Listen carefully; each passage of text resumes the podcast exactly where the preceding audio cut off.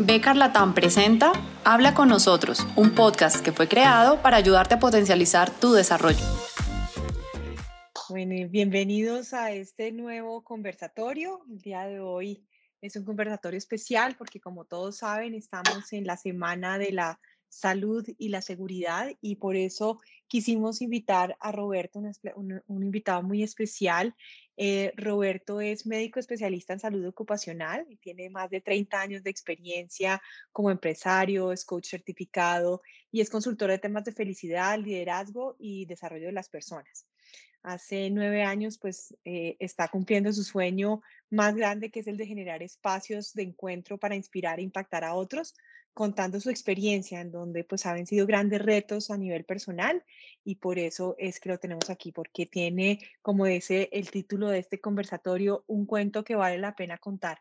Así que Roberto, bienvenido, muchas gracias por estar con nosotros. Juana, muchísimas gracias, eh, muy buenos días a todos y a todas, espero que tengan hoy un excelente día y bueno, que, que sea una muy, muy buena semana esta. Muchas, muchas gracias, Roberto. Bueno, pues nada, eh, empecemos entonces. Eh, como decíamos, tú tienes una historia que contarnos. Eh, digamos que la, la idea o, el por qué te contactamos es por, por tu énfasis en felicidad.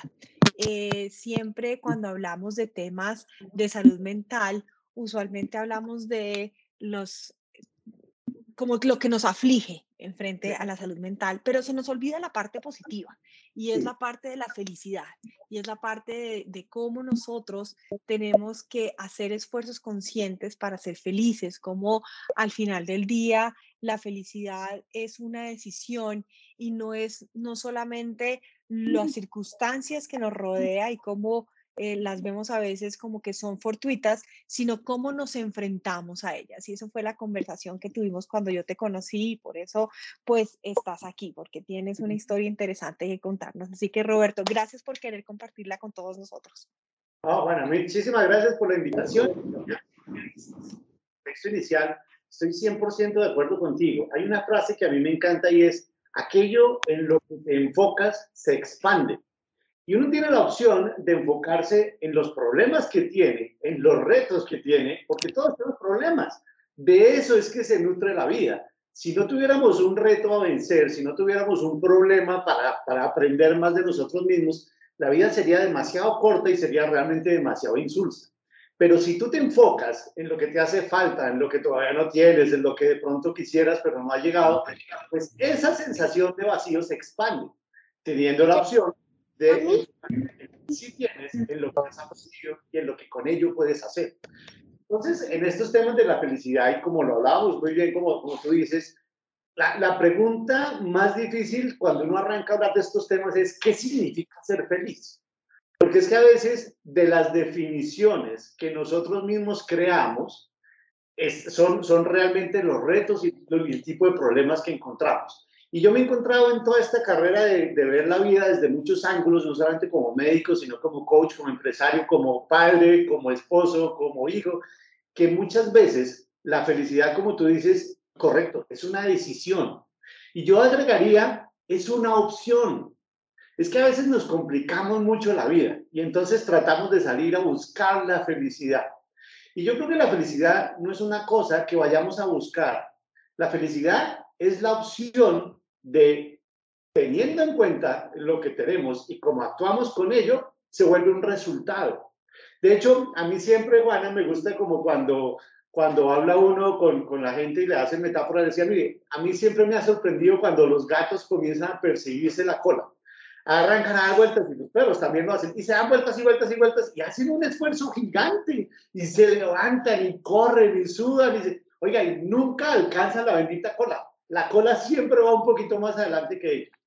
Pero hay otros gatos, hay otros perros más inteligentes que dicen, no, yo no voy a levantarme a perseguir la cola, yo voy a levantarme a caminar hacia mi destino, hacia el propósito, hacia donde yo quiero ir.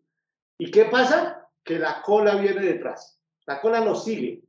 Entonces, ese, esa analogía, ¿cómo nos aplica a nosotros? Muchas veces nos levantamos a perseguir la felicidad, a lograrla, a sudarla, y madrugamos y lo esforzamos, y como que nunca llegamos. En lugar de salir hacia decir, vea, yo tengo la opción de ser o no ser feliz. Y si escojo la opción de ser feliz, no es saliendo a perseguir la felicidad, es saliendo a identificar nuestro papel en la vida. ¿Cuál es nuestro rol? Y mi definición personal de felicidad, de, felicidad es más el identificar nuestro papel en la vida, en lugar de andar sin rumbo o saltando de una actividad equivocada a otra. Es decir, que la felicidad sea más bien una consecuencia y no algo que se busca. Si uno cambia sus definiciones y si uno cambia la manera de ver los retos, se vuelve muy fácil la vida, se vuelve sencilla. Fíjense que hay gente que uno ve que lucha, que de verdad se esfuerza, que le mete mucho ánimo y como que no lo logra. Y eso la gente lo, lo suele decir como, no, y además esto es injusto, porque el que se esfuerza debería tener resultados. Pero es que no es un esfuerzo de, de, de fuerza muscular, es un esfuerzo de inteligencia. Y la inteligencia es tomar la decisión. Y se vale tomar la decisión de no ser feliz, que es una cosa que a veces no dice, tomar esa decisión. Claro, porque si pensamos que la felicidad es una consecuencia, los actos y los comportamientos que tenemos que se nutren de nuestras decisiones son los que generan como resultado la felicidad. Lo mismo que el dinero. Si tú sales a perseguir el dinero, el dinero es fácil que se escape porque el dinero es energía, como lo es la felicidad. Entonces, hay momentos de alta energía y momentos de baja energía. Pero si tú no te enfocas en eso, sino que haces lo que quieres hacer, lo que más te nutre, lo que te edifica, lo que te vuelve un mejor ser humano y sobre todo lo que más impacta alrededor, el dinero llega como consecuencia, la felicidad llega como consecuencia, Juan. Esa es una primera premisa, ¿no?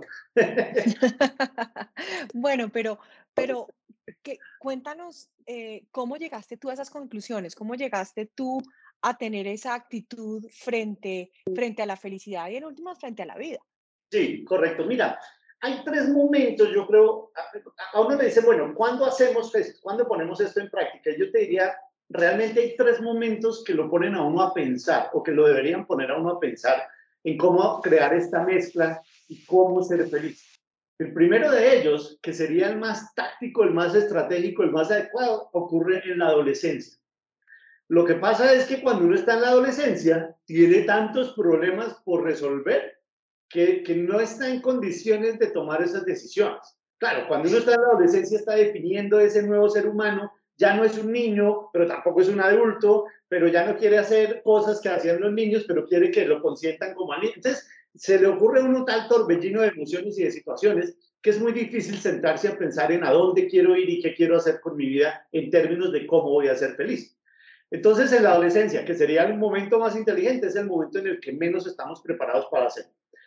Más adelante en la vida, cuando llegamos a la madurez, hay dos oportunidades grandes. Una, cuando hacemos un proceso de reflexión y nos damos cuenta que en nuestra vida falta coherencia, que en nuestra vida hay una sensación interna, Juana, como de, hay algo que me hace falta. Estoy bien aquí, estoy bien económicamente, afectivamente, estoy bien en mi trabajo, pero no me siento íntegro, no me siento completo. Ese tipo de sensaciones lo debe llevarse a uno a preguntar de qué tipo de juego estoy jugando qué está pasando con esa sensación de energía. Y la tercera, que fue la de mi caso, es cuando la vida te lo exige. es cuando la vida te dice, ok, Roberto, te va a poner contra las cuerdas y vas a tener la opción de seguirlo haciendo o de renunciar. Se vale en ambas. Y en tu caso, Roberto, te lo voy a poner tan difícil que la opción de renunciar sería la socialmente inclusive más comprendida.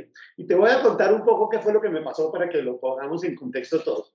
Imagínate que yo soy de Bogotá, pero ahora vivo en Manizales. Y viviendo en Manizales, un día estamos de vacaciones con mi esposa y esto pues ocurrió así. Eso fue un cambio de vida de sábado a domingo.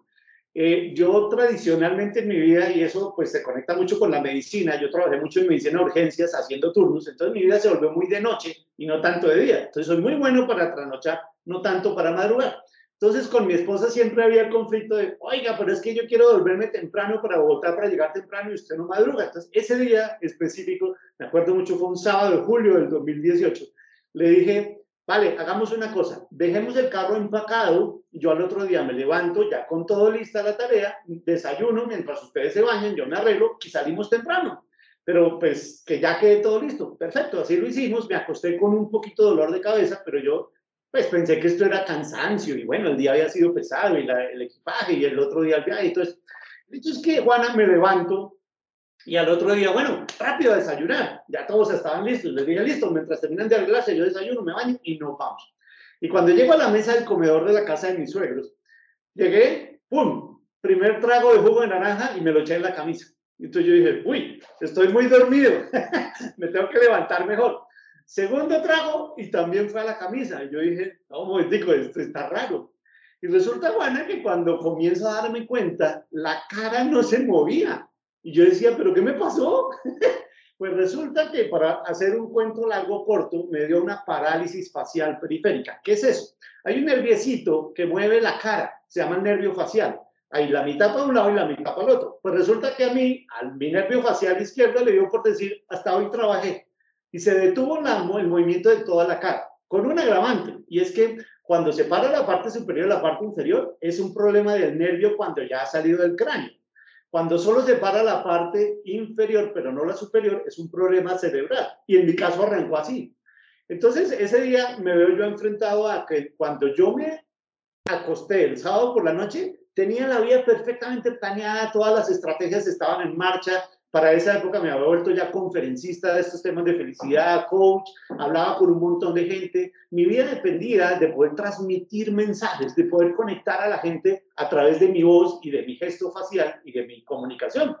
Y cuando arranco el domingo, nada de eso era factible. La cara no se movía, no podía, eh, digamos, hablar las palabras, pronunciarlas bien.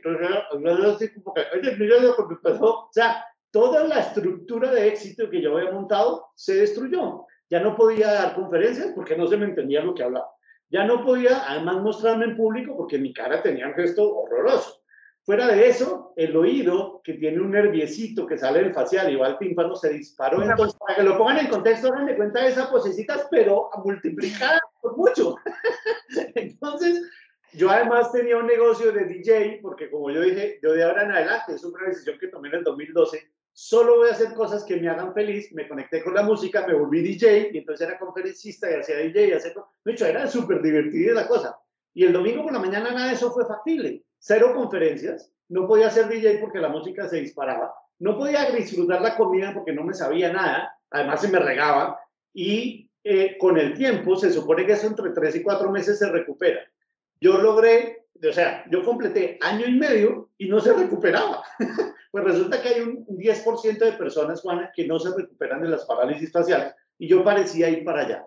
Y entonces, para conectarlo con lo que te venía diciendo, no lo hice en la adolescencia, no había llegado a esa etapa de madurez porque aparentemente todo estaba perfecto, pero llegó un momento en que la vida me puso contra las cuerdas y me dijo, Roberto, te voy a, a, verificar si todas esas teorías que tú dices funcionan en la práctica. Y me cambió por completo la, el camino que yo había diseñado para llegar al propósito.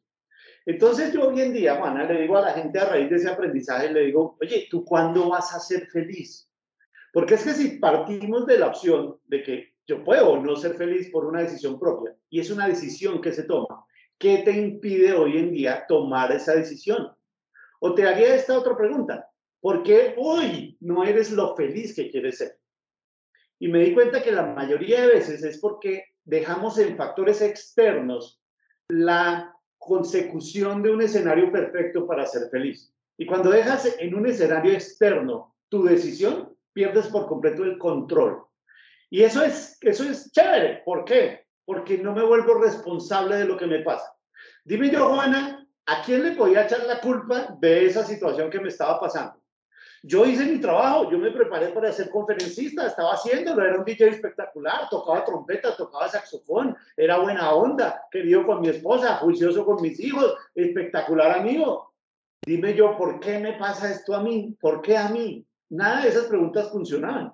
El hecho era que yo tenía la opción de abandonar con justa causa o contra todos los pronósticos seguirlo intentando. Y tú dijiste una frase en el conversatorio que tuvimos previo para prepararnos para esta sesión, una cosa que me encantó y es cómo ese propósito o desaparece o no desaparece, pero a través de otros caminos podemos llegar a él. Porque hoy en día, ¿qué te impide? Y es que a veces uno cree que la vida es un ensayo, Juana. A veces uno cree que no, nos estamos preparando para cuándo.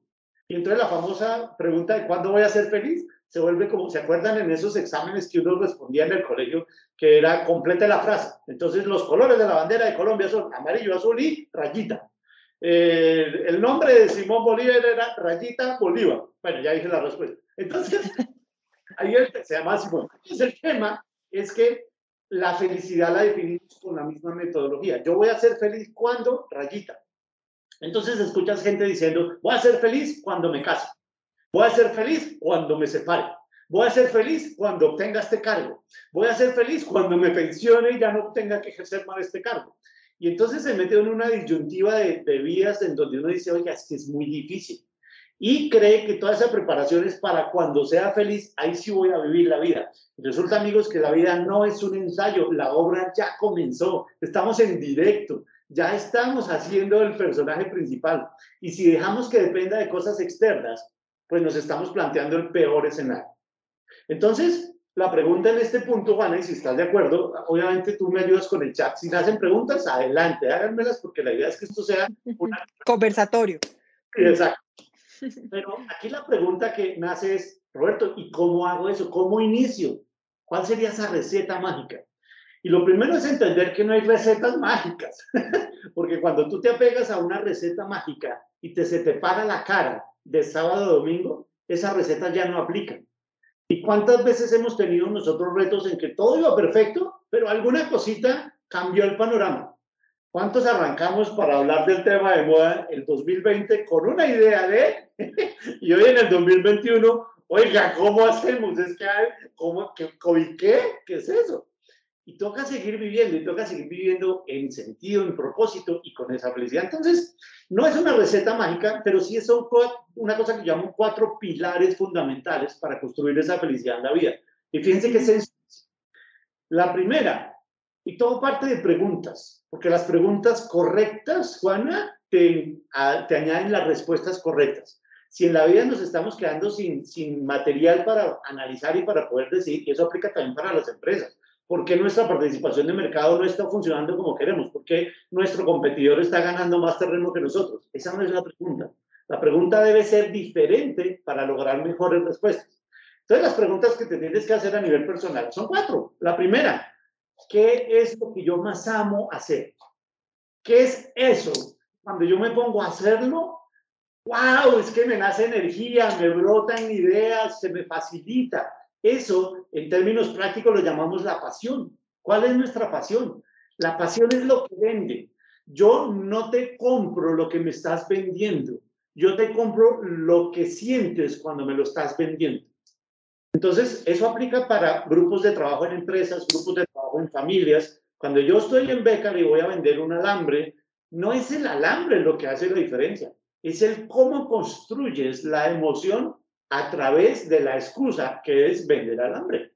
Entonces, como la misión de la empresa se vuelve parte de mi misión y tiene que haber esa sinergia para que yo me vea y me sienta apasionado, porque lo que causa realidad es la pasión con la que enfrente, es la actitud con C.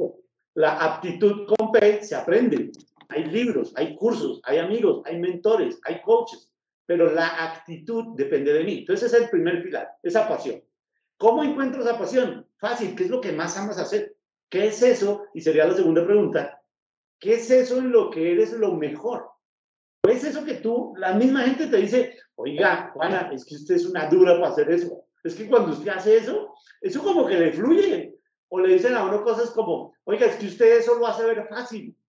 O es que, no, es que a usted eso como que, no sé, como que se le facilita. Eso se llaman los talentos. Entonces, en la parte de talentos hay un libro súper recomendado. Vayan tomando notas porque ahí voy a irle lanzando. Esto, esto es un cuento que me he aprendido yo, pero de leer muchas cosas y de vivir muchas cosas. Aquí hay un libro clave para encontrar mis talentos que escribió un señor que se llama Tom Rath, que de hecho tengo que, tengo que ser muy honesto y, y ser, dar los créditos a quien corresponde. Este libro me lo recomendó Ana María Reyes, a quien ustedes conocen. Entonces ella me dijo un día, oiga Roberto, ¿por qué no se lee este libro? Se llama Descubre tus fortalezas, Strength Finder 2.0. El autor es Tom Rath. Ese es un libro que parte de un estudio gigante que hizo una compañía de estas de consultoría gigantes, que se llama Gallup, que palabras más, palabras menos dice, mira, hay 32 talentos. De hecho, hay un test online que uno puede hacer, vale como 15 dólares, 20 dólares, pero créanme que son los 20 dólares mejor invertidos que me dicen cuáles son mis cinco principales talentos. ¿Para qué soy bueno? ¿Qué es eso en lo que yo soy bueno? Porque a mí me puede apasionar algo, pero si no vine construido para hacerlo, se me dificulta. Entonces yo puedo, a mí me puede encantar la ópera, pero si soy desafinado, pues lo, lo mejor es que no sea cantante de ópera. Ahora, normalmente lo que a mí me apasiona está conectado directamente con lo que soy bueno para hacer. Por eso es que me apasiona. Y ese es el, el, segundo pilar. ¿Listo? El primero, la pasión, eso que amo hacer. La segunda, ¿en qué soy bueno? ¿En qué me fluye? ¿En qué, ¿En qué me divierto tanto hacerlo? Esos son los talentos. La tercera, Juana, la tercera es, ¿qué de esas dos cosas el mundo está requiriendo? Porque todos en la vida necesitamos de todos. El mundo tiene dolores, el mundo tiene retos, el mundo tiene problemas. Y todos nacimos, y esa es mi visión, todos nacimos con una misión en la vida que no se debe calificar como grande o pequeño, importante o no importante, no, es una misión clave que depende para que todos estemos mejor. Si yo no lo hago, se va a quedar ese pedazo pendiente y mucha gente va a quedarse sin respuestas si yo no abro la boca y le digo al mundo lo que amo hacer y en lo que soy bueno. Entonces, eso se llama legado. El legado es nada de lo que uno hace, por pequeño que sea, deja de ser, nunca será transparente. Y ustedes que son líderes en una compañía líder, créanme que siempre, todos, y hagan ahorita el ejercicio mental, en su vida hay alguien permanentemente mirándolos para hacer las cosas como ustedes las hacen.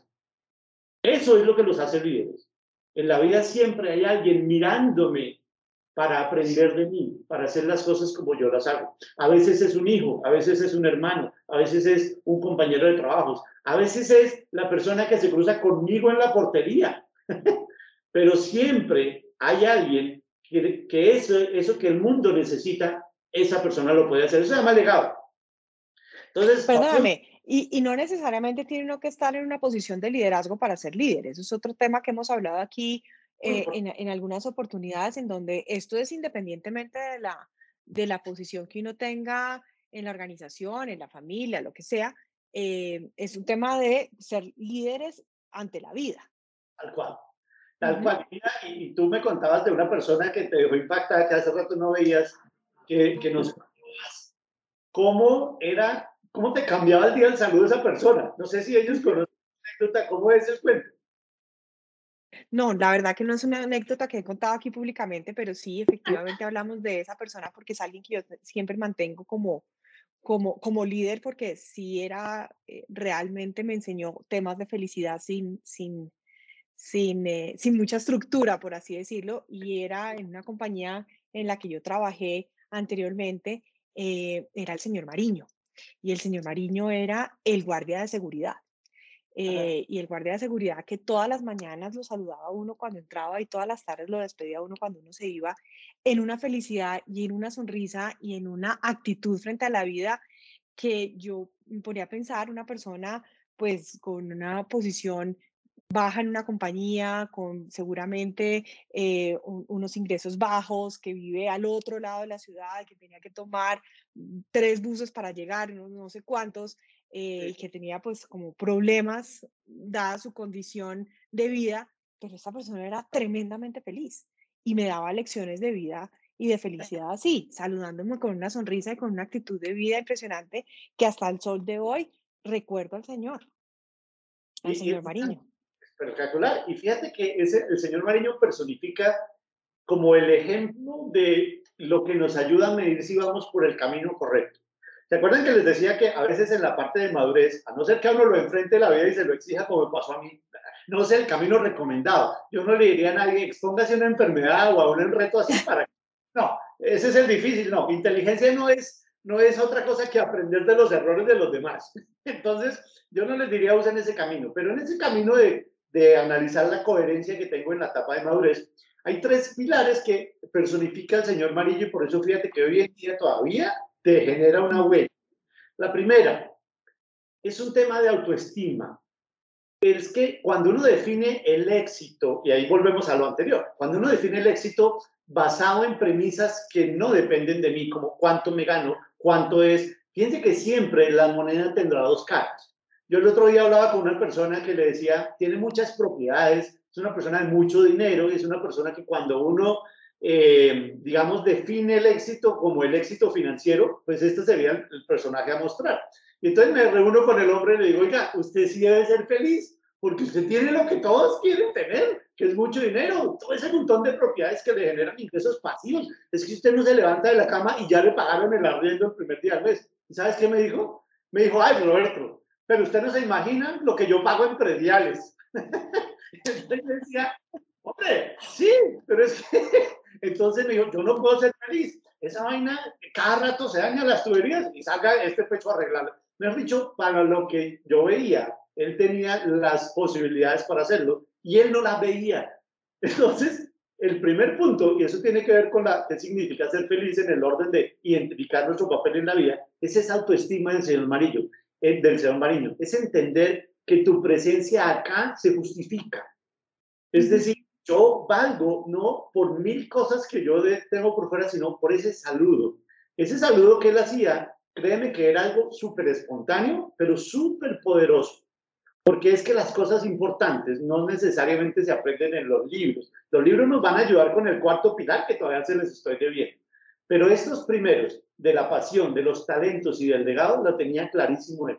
Entonces, la primera pregunta es, ¿cómo te sientes tú frente a los demás? Cuando uno se siente pequeño, o, o más bien te lo pongo en estos términos, cuando ustedes vean que el problema que tienen enfrente para vencer es demasiado grande, es porque ustedes están pensando en pequeño. Yo veo los problemas grandes cuando me siento pequeño. Entonces, si yo quiero vencer un problema grande, eh, lo que tengo que hacer es crecer, desarrollarme para estar al nivel o más grande que el problema. Y ahí es cuando se vuelve fácil. ¿Te acuerdas que yo hablé? Yo tengo un hijo de 8 años que está ahorita aprendiendo todo el tema de matemáticas y el hombre llega a veces estresado porque es que es muy difícil y yo miro las tareas y yo digo, yo quisiera estar resolviendo esos problemas ahorita. Pero para él son sus problemas difíciles del momento porque estamos todos en formación. Entonces yo siempre le digo, tranquilo Sebastián, que es que, miren, si usted viera los problemas que hay más adelante, pero claramente eso no tiene sentido porque para el tamaño de, de Sebastián, esos son los problemas que él debe vencer. Para mí ya no, porque yo soy más grande. Entonces, si yo veo mi problema muy grande, quien debe crecer soy yo. Cuando eso lo hago, la vida se vuelve fácil. Y se vuelve fácil porque estoy utilizando mis fortalezas. En ese libro que les digo, de Tom Chang, de, Tom Rath, recuerden que la fortaleza, uno tiene tres pilares. Uno son los talentos. Eso vino conmigo, eso nació, eso ya está allí. Puede que yo no lo esté usando, entonces no se desarrolla, pero ahí está. Si lo uso, se, mejora el performance, por supuesto. Pero ese es el tema de los talentos, son como esos eh, bloques constructores. El segundo son los conocimientos. Lo importante es saber cuáles son mis talentos para que yo estudie cosas que apoyen o hagan crecer esos talentos. No exactamente lo contrario. Yo un día me puse a estudiar finanzas. Y entonces ustedes dirán, ¿qué hace un médico estudiando finanzas? Pues porque a este médico le dio por montar una empresa y necesitaba saber el lenguaje del dinero. Y entonces me fui a estudiar finanzas. Y lo logré pero pregúntenme si fui feliz estudiando finanzas y qué tan fácil era para mí. Y en las dos la respuesta siempre fue no. Sí lo logré, tengo el grado y sé hablar con un financiero, pero ahí yo no fluyo. Ahí se me hacía difícil. Yo veía a mis compañeros economistas, contadores eh, del tema de números y eso, mejor dicho, se disfrutaban la vaina y yo también era una pesadilla. ¿Por qué? Porque no estaba usando mis fortalezas. Y el tercer el tercer componente de una fortaleza es la experiencia. Entonces yo entendí que yo era bueno era para hablar con la gente, no para contarles los números, sino para contarles historias. Entonces, cuando tengo ese talento y comienzo a hacerlo muy seguido y además estudio para hacerlo, se vuelve fácil la vida. La vida es fácil. Y además, el tercer nivel es placentero. ¿Por qué? Porque es divertido, porque es rico, porque me fluye. Entonces, eso es lo que el señor Marillo nos, nos enseñaba a todos. Era a él no le costaba trabajo porque era parte de lo que a él lo hacía fuerte. A él, para él era placentero, no se conectaba con una estrategia subliminal de yo voy a impactar positivamente a esta señora Juana para que cuando ella más adelante hable, no, ahí no hay una estructura preestablecida, era porque, oiga, a mí me nace saludar así, a mí me apasiona sentir bien a la gente, a mí me gusta ver a la gente sonriendo. Y para que eso ocurra, yo soy el primero que lo tengo que hacer. Por eso mi autoestima tiene que estar alta. Entonces, a veces nos han vendido el tema de que lo importante en la vida es el propósito. Y yo diría, el propósito estás en el segundo lugar de, la ronda. Antes, yo tengo, yo tengo que saber quién soy yo. Yo no puedo crear un propósito desconectado de mi identidad propia. ¿Qué es lo que yo amo hacer? ¿Qué es en lo que soy bueno? Y eso si se conecta con lo que el mundo necesita. Esa es mi identidad. Entonces, ese fue el error que yo tuve cuando yo me fui a estudiar finanzas, que me salí del punto del entorno ideal para mí. El entorno ideal para mí no era el manejo de números, pero sí hay personas que su entorno ideal es el manejo de números. Entonces, esto para irlo conectando con la autoconciencia es el tema de cuál es mi entorno ideal y váyanse anotando esas preguntas. ¿Cuál es mi entorno ideal? ¿En qué fluyo yo? ¿Hablando con la gente o no? Eh, ¿Impulsando a otros o no? Porque es que ahí, eso es cuando yo comienzo a preguntarme eso, que estoy haciendo cosas conectadas con mis talentos, conectadas con mis fortalezas. Y entonces ya cuando tengo esa identidad definida y encuentro un propósito que se conecta, el siguiente elemento constructor es definir correctamente para mí qué significa ser exitoso. Yo hubo un momento en mi vida, Juana, y aquí también les abro el corazón, en que yo creí que ser exitoso era tener el mejor cargo, con el mejor carro posible, con la mejor reputación, y fíjense que en cada una de las cosas que les voy contando, todo el control estaba en factores externos. Entonces yo quería ser un buenísimo médico, pero no tanto por la conexión de mi vocación médica, sino porque eso me daba muy buena reputación. Claro, pues es que uno no lo hace aprendido, ¿no? Les estoy contando la, la parte negativa, porque a veces uno dice, ay, pero tan chévere como él que ya se la ve fácil. Sí, pero venga, les cuento lo que me ha tocado subir, porque si admiras a alguien, mira, admíralo por el proceso, no por el resultado. Entonces hubo un momento en mi vida en que yo tenía tres trabajos y entonces actuaba como médico en una clínica de 8 a 1, en otra de 1 a 7 de la noche y fuera de eso hacía turnos en otras de 7 de la noche a 7 de la mañana. Por supuesto, en desbalance total, ¿no? Pregúntenme por qué luego tuve problemas de sobrepeso y de obesidad, porque no comía bien. Pregúntenme por qué no tenía, eh, o sea, mi vida eh, emocional se tardó mucho en nacer, en comenzar, etcétera, etcétera. O sea, yo estaba pagando un precio que ni me daba cuenta, pero es que yo lograba tener lo que se suponía que era el éxito, mucho dinero. Pues claro, imagínense, tenía tres trabajos completos, tres sueldos completos, pues, y no gastaba mucho porque era soltero y todavía vivía con mis papás. Entonces, pues, imagínense, dinero tenía. Entonces yo cambiaba de carro muy seguido. Yo llegué a tener el, el Audi TT, que era mi sueño, ahí lo tuve parqueado hasta que un día dije, yo por qué tengo ese carro. Pero entonces el tema es que tenía buena reputación, tenía el carro que quería, tenía el sueldo que quería, pero no era coherente, no era feliz. Entonces, la definición de éxito fue cuando yo hablé con una persona como esta, que tiene mucho dinero, y me dice, Roberto, es que estar acá es estar como una cárcel. Y ahí fue mi golpe de, de, estado. Yo dije, pero es que eso no puede ser la felicidad. La felicidad es para uno levantarse con ganas de la cama, o para uno salir a vivir la vida entera. Y si esto no es por ahí, es que por ahí no es. Y me di cuenta que mis definiciones de éxito estaban equivocadas. Entonces, que lo que yo tenía que hacer basado en mi identidad mi propósito era ayudar a las personas a lograr sus sueños por medio de comunicarse mejor. Y entonces cuando tú defines ese como tu propósito, te queda clarito el camino. Yo tengo que ayudar a las personas, es decir, yo no le digo a nadie qué tiene que hacer.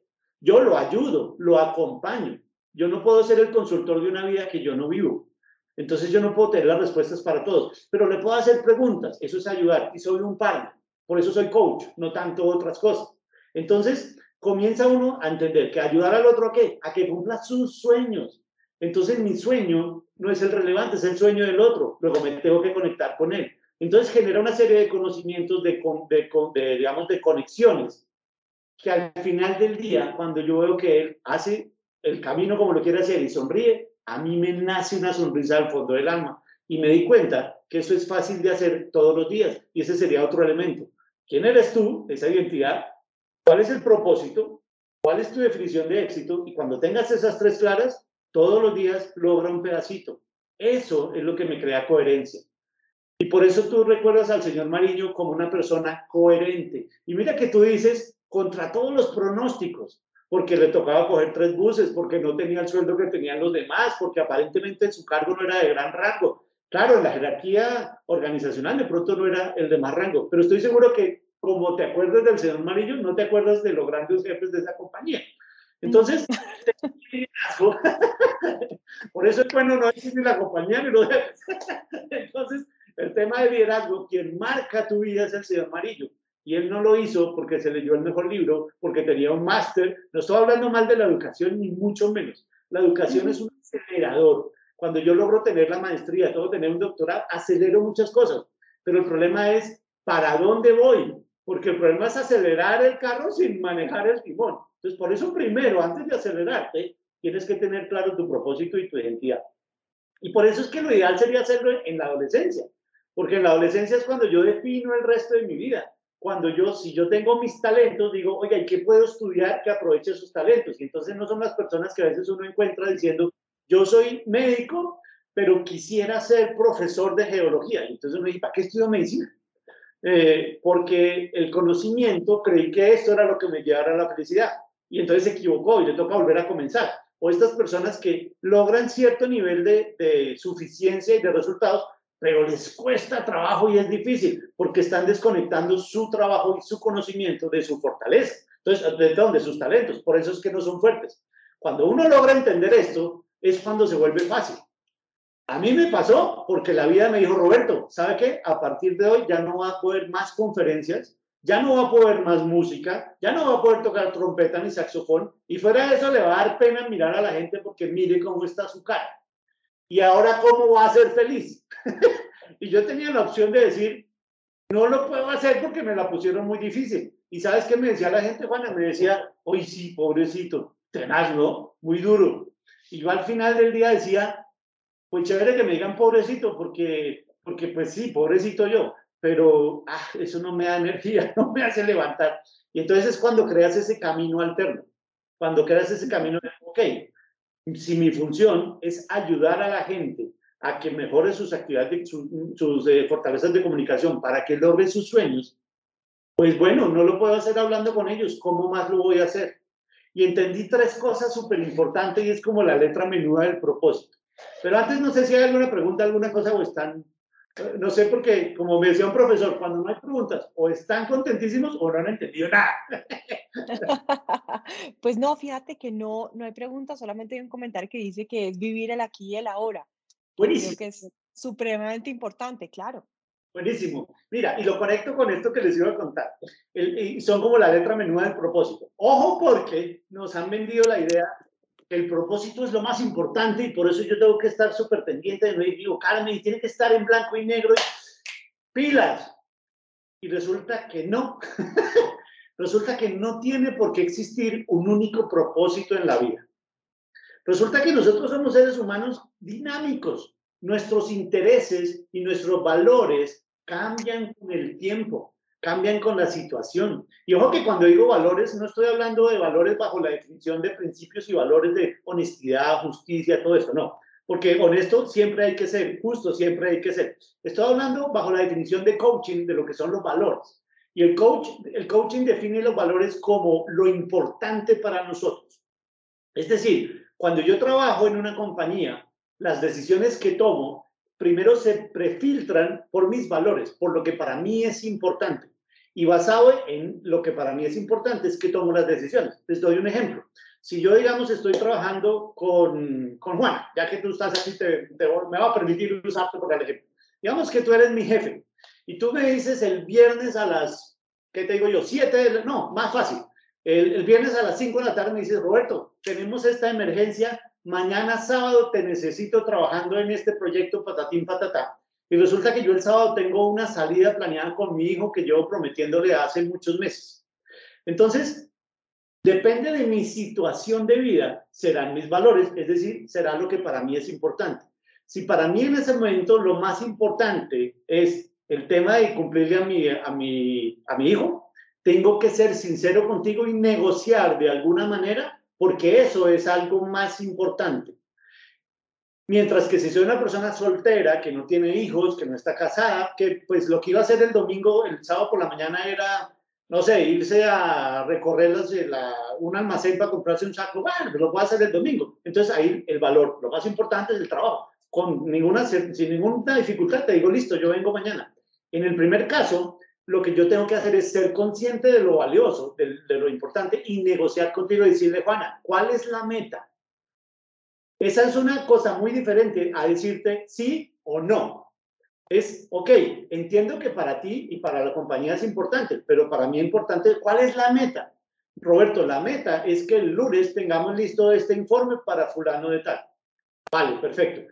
Siendo esa la meta, ¿te funciona, Juana? Si yo hoy no me voy a las 5, sino que me voy dos horas más tarde y así no vengo mañana sábado, pero te lo tengo listo para el lunes. Entonces tú me dirás, pues sí, me funciona porque es que la meta es para el lunes. Perfecto. Entonces hago una concesión, una alineación entre lo que para mí es importante y lo que para mi trabajo es importante. Entonces no es simplemente decir no o decir sí, pero por dentro están diciendo, ay, pero Dios mío, otra, no. Porque entonces al otro día no llego ni conectado, ni fácil, ni se vuelve placentero y me desconecto de mi felicidad. Pero fue por una opción que yo tomé. Yo pude haber hablado contigo, pude haber negociado. ¿Cuál es la meta? Y tú me dices, la meta es porque voy a hacer una reunión con Hans. Y digo Hans porque lo estoy viendo aquí en la pantalla. Entonces, con Hans, y es mañana a las 9 de la mañana. Entonces, entonces yo digo, ok, claro, ahí ya no sirve que me quedo ahí más tarde. Vale, oye, funciona si me conecto por Zoom o por Teams o por... Es decir, yo puedo negociar todo lo que yo quiero, pero para poder negociar de una manera inteligente y eficiente, tengo que conocer mis valores y mis propósitos y ver cómo se alinean estos con los tuyos, porque trabajamos en equipo. Y de eso es que se tratan las personas maduras e inteligentes. La otra o no lo hace y prefiere retirarse y perder una cosa que ha hecho con mucho esfuerzo y retirarse antes de llegar a la meta, o peor, o no sé qué es peor, o decirte que sí, pero por dentro odiarte y odiar a la compañía y entonces estar... Y resulta que al final, ¿quién se hace la mala leche? Pues uno mismo. entonces es una opción, es una decisión. Luego el propósito, para yo poderlo alinear y tomar esas decisiones difíciles en la vida, tengo que tener en cuenta en mi momento actual de vida mis intereses y mis valores. Por eso no es el mismo propósito cuando yo empecé la universidad, cuando trabajaba en urgencias, cuando me retiré de urgencias y hoy en día.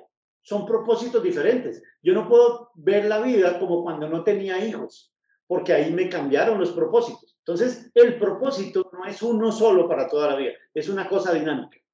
Otra cosa que nos han vendido, en mi concepto erróneamente, es que, Roberto, perfecto a la primera, pilas, no te vayas a equivocar. Resulta que la vida está llena de equivocaciones. Lo que pasa es que depende de mis definiciones de lo que es el éxito y lo que es el fracaso. Y yo hoy te puedo decir, he aprendido mucho de mis éxitos, pero mucho también de mis fracasos.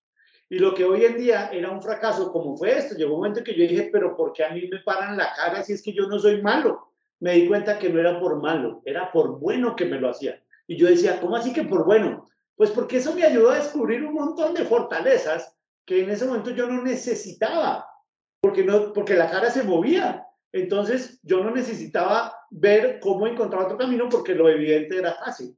Cuando me lo ponen difícil y lo logro por una decisión, yo llego y digo, ay, yo no sabía que yo podía hacer todo eso. Yo le decía a mis amigos, yo me despedí del saxofón y de la trompeta porque ya la boca no soplaba, no, pues no se movía, entonces no podía tocar. Pero para mí la música era súper relevante. Entonces, ¿qué hice? Aprendí a tocar bajo, bajo eléctrico.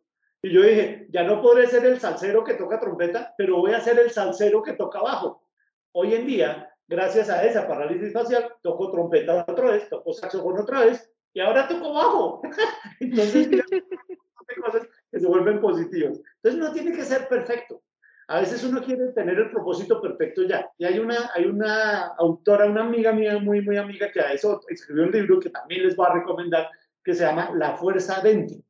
La Fuerza Adentro lo escribió Sandra Jaramillo, ella es colombiana, ella es muy, una, amiga muy, muy amiga, especial amiga de la infancia. Y ella, eh, no les voy a dañar el libro, como dicen los adolescentes hoy día, no le voy a espoliar el libro a nadie, pero también tuvo un reto muy importante y decide a raíz de ese reto comenzar a escribirle cartas a un desconocido. Y escribe ese libro que se llama La Fuerza Dentro. En ese libro ella dice que la vida es como un juego de pistas. Y me encanta porque es eso, es como que tú hoy sales y hay cosas que no te hacen sentido, pero déjalas ahí porque esa es una pista que más adelante vas a entender. Entonces, guárdalas. Son, son como cosas sobre las que uno va construyendo, a veces sin estar consciente de, ah, claro, es que esto se conecta con esto. A veces le pasan a uno cosas que no tienen sentido. Y uno dice, ¿qué hago con esto? Es una pista. Tranquilo que más adelante en el juego le aparece la pista. Es como cuando uno juega Monopoly. Entonces, eso le enseña a uno a fluir con la adversidad, con los acontecimientos. Como dice uno, a bailar con la adversidad. Oye, apareció la pandemia, ¿qué hacemos? Se llama COVID-19 y parece que llegó para quedarse. ¿Cómo vamos a ser felices ahora? Porque tenemos la opción de decir, cuando volvamos a estar en lo normal, haremos esto. Venga, parece que no se va a ir. parece que va a ser, y lo digo como médico, parece, las últimas investigaciones, lo que parece es que se vuelve una enfermedad, va a pasar de pandemia a una endemia. Una pandemia es lo que hoy tenemos. Una endemia es una enfermedad que baja sus picos de contagio, pero no se desaparece. Una enfermedad endémica es como la fiebre amarilla, eh, o como el paludismo, o como la diarrea. Esa es una enfermedad que no todos el tiempo tenemos diarrea, pero nos puede dar. Y hay una gran proporción de la población que tiene diarrea en un momento dado. Por eso se llama una enfermedad endémica. Parece que para allá va el coronavirus. Entonces, los que están en la silla esperando a que se vaya la pandemia para ahora sí comenzar a sacarle el estadio, la mala noticia es que parece que no se va a ir. ¿Cómo vamos a hacer? Por eso el propósito nunca es perfecto y sobre todo no a la primera. Hay que rebalancearlo, hay que diferenciarlo. Y otra cosa muy importante, no siempre tenemos ganas de saltar de la cama a cumplir el propósito. Entonces, cuando eso pasa, ¿qué hacemos? Nos damos durísimo. Ay, no, pero ¿por qué perdí la fuerza? ¿Pero por qué perdí la energía? Pero si yo soy el más contento, ¿cómo así que hoy estoy así de mal? Pero tal. Entonces nos damos durísimo y resulta que no siempre tenemos ganas de saltar de la cama. Cumplir el propósito en la vida requiere paciencia. Por eso es que yo les digo, cuando yo ya tengo mi identidad, defino mi propósito y una adecuada definición del éxito, comienzo a manifestarlo en chiquito, en una manifestación diaria. El señor Marillo no logró la huella que dejó en ti porque hablara contigo cuatro horas diarias. Hablaba contigo, hola, buenos días, doctora Juana, ¿cómo le va? Pero la cara que ponía te generaba tanta energía que era suficiente. Entonces el propósito se cumple es con pequeñas manifestaciones diarias, pero a veces amanecemos con el pie equivocado. Entonces hay que tener paciencia, hay que tener benevolencia, benevolencia con nosotros mismos. Benevolencia viene de, tratar a los otros con bondad, es decir, tratarme a mí con bondad. Ser como, como cuando mi hijo estaba aprendiendo a caminar, ese man no salió a correr a la primera. Ese man no se paró de la cuna diciendo, ok, papá, ya sé correr, y salió corriendo. No, mire, se daba totazos contra la mesa, se daba trotado contra la, me, chocó, me tocó ponerle a los bordes de la mesa espumitas y, y porque es que se caía Sebastián y yo nunca dije, ay Dios mío, este niño nunca va a caminar. No, era parte del proceso. Y más importante, Sebastián nunca se deprimió porque se cayera. Entonces, ¿el qué hacía? Se paraba y seguía caminando. Entonces, hay una cosa que como líderes tenemos que aprender si queremos ser felices, se llama la vulnerabilidad. Saber que no somos superhéroes, saber que a veces nos da duro algo, saber que a veces estamos bajito de energía, y por eso es importante el cuarto pilar que les nombraba. El primero era la pasión, los talentos y el legado. El cuarto es el método. El método es lo que me permite hacerlo de manera disciplinada, de manera constante, porque aportándole a los demás, creo un equipo. El día que el señor Mariño no te hubiera saludado con toda la energía que era siempre, ¿qué hubieras hecho tú? Inmediatamente creo que hubiera preguntado qué le pasa y hubiera como hubiera resultado, sí, raro. Y no por una ganancia que tú pudieras obtener de comportarte así con... Era porque él te había dado tanto que se crea lo que dice Robert Caldini, que es la deuda emocional, que es cuando yo le aporto algo a alguien, ese alguien inconscientemente genera una deuda conmigo. Y el día que yo necesite, esa persona va a estar ahí. A veces es que me ayuda, ese ángel que se aparece no es de mi familia, ni es de mi grupo de amigos, pero siempre habrá alguien, porque si yo he sembrado semillas en otros, esas semillas, por eso es importante hacerlo, cuando yo esté vulnerable van a venir a ayudar. Hubo una cosa que a mí me encantó de, de, esas sembradíos que yo había hecho antes, que cuando se me paralizó la cara, hubo muchos que me dijeron pobrecitos y hubo muchos que me dijeron, pa'lante Roberto, usted es capaz, y nunca me faltó apoyo. porque hubo días en que necesité mucho apoyo, en que yo decía, mm. es que de verdad, ¿cómo hago? Yo no y necesitaba que alguien me, viera, me dijera fresco. ¿Se acuerda que, que es lo que usted hace que se le pasa el tiempo volando? Ah, pues tal cosa, hágalo. ¿Qué le resulta fácil hacer? ¿Qué hace usted mejor que otros? Esas preguntas de cuál es su entorno ideal. Oiga, cuando usted era chiquito, ¿qué era lo que más le gustaba hacer? No, pues jugar, pero ¿qué eran esos juegos? Tan, tan, tan. Y con esas diferentes preguntas volver a encontrar ese camino. Es como decir que la suma de las pequeñas alegrías diarias es lo que crea la felicidad. Y a veces necesitamos bajones, a veces necesitamos caídas para dos cosas, para darnos cuenta que no necesariamente porque me raspé las rodillas me voy a morir. Y la segunda, para darme cuenta que me puedo caer y me puedo levantar. El gran estrés de la gente cuando no define correctamente su éxito es que se aferra a las cosas que ha logrado y le da miedo y le da angustia perderlas. Y entonces su vida se vuelve complicada, su vida se vuelve terriblemente difícil porque ¿qué tal qué? ¿Qué tal que pierda mi trabajo? ¿Qué tal que pierda mi dinero? ¿Qué tal que pierda mi salud? ¿Qué tal que pierda mi familia? ¿Qué tal qué? ¿Qué tal qué? Y entonces vive uno agarraba los brazos de la silla diciendo, ay, que hoy no vaya a temblar, que hoy no vaya a pasar, que hoy no... Y entonces se le vuelve una vida de miedo. Cuando lo más fácil es, si se pierde, es porque viene algo mejor. Y si no aparece, síguelo intentando. Son pistas. Más adelante lo vas a entender. Yo este cuento del 2018 lo entendí en el 2020. Fue cuando hice la unión de, ah, venga, en mi vida ya llegó una pandemia. En mi vida llegó una pandemia en forma de parálisis facial. Entonces, ¿sabes qué? Yo también puedo con esto. Y cuando yo comienzo a decir como ser humano, yo también puedo con esto, lo que hago es crecerme. Entonces, es muy importante. Ahora, para no irme, porque ya estamos llegando al final, para no irme sin darles la cuarta parte, les decía, pasión, talentos, legado. Y la tercera es profesionalizarlo. Y ahí sí todos dijeron, uy, ¿cómo así? el método. Porque es que parte de, para, para hacer este negocio en la vida sostenible, yo tengo que ser capaz de generar ingresos haciendo eso. Porque si no, se me vuelve un hobby. Y el problema de los hobbies es que comienzo a hacerlos cuando tengo tiempo. Y pregúntense ustedes en los últimos 15 años de su vida cuándo han tenido tiempo. Entonces, el problema del hobby es, no, yo jugaba buenísimo tenis, lo que pasa es que ya no tengo tiempo. No, yo era buenísimo tocando guitarra, pero ya con este tiempo a Entonces, cuando usted va progresando en la vida, cree que se le va a acabar el tiempo y entonces va dejando eso a un lado. Por eso la vida se va volviendo difícil. Pero no es otra cosa, no es por otra cosa que por las decisiones que ha tomado. Entonces es finalmente su responsabilidad. Y si usted llegó allá, puede cambiar el momento de cambiarlo. Entonces, esa manera de ser paciente, benevolente, vulnerable, saber que es un juego de pistas, no acelerarse y tener la flexibilidad suficiente en el propósito, me da tranquilidad. Y con esa tranquilidad ya puedo comenzar a organizar mi estrategia. Ese es el cuarto punto, ordenar esto de una manera lógica, disciplinada, planeada, con una metodología para que puedas ganar dinero a partir de expresar esa fortaleza, esa pasión y eso que necesita el mundo. Porque si no, te, si no eres capaz de generarte ingresos con eso, no lo estás haciendo del todo bien.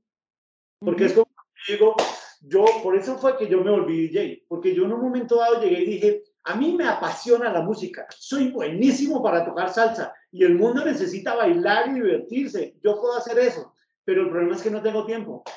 Entonces dije, ok, vamos a hacerlo de manera profesional. Voy a hacer una inversión en equipos y hacerlo de manera profesional es, es como una empresa. Voy a invertir recursos y tengo que trabajar para que esos recursos no se pierdan. Y hay un alto grado de incertidumbre y hay un alto grado de decisiones que hay que tomar y a veces nos equivocamos, pero vamos a hacerlo y lo voy a hacer con orden y con metodología no era conducir el tiempo, era todos los viernes en mi casa había música a todo volumen porque estaba ensayando el DJ. Y cuando comenzaron a contratarme, comencé a cobrar y comencé a cobrar duro. y entonces, como yo cobraba un montón de plata, más que mis colegas DJs, pues no podía salir con la misma música. Pues que a la larga era la misma música, porque Cali Pachanguero no era mío, era el grupo Nietzsche. Entonces, cualquier DJ te pone Cali Pachanguero.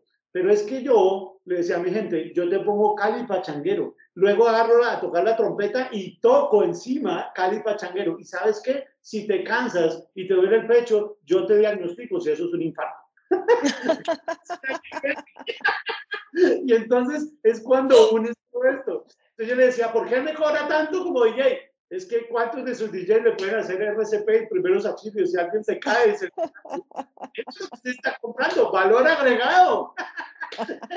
Bueno, Roberto, tenemos cinco minutos y tengo aquí un par de preguntas y unos comentarios bien interesantes que me gustaría, que me gustaría hacerte. Em, la primera pregunta es de Melanie. Ella dice, ¿cómo conectas lo de tus talentos en el día a día con tus tareas cotidianas cuando cambian tus intereses o haces estos altos de crecimiento? Mira, buenísimo. Cinco minutos, Roberto, porque contigo nos estamos quedando hablando 24 horas.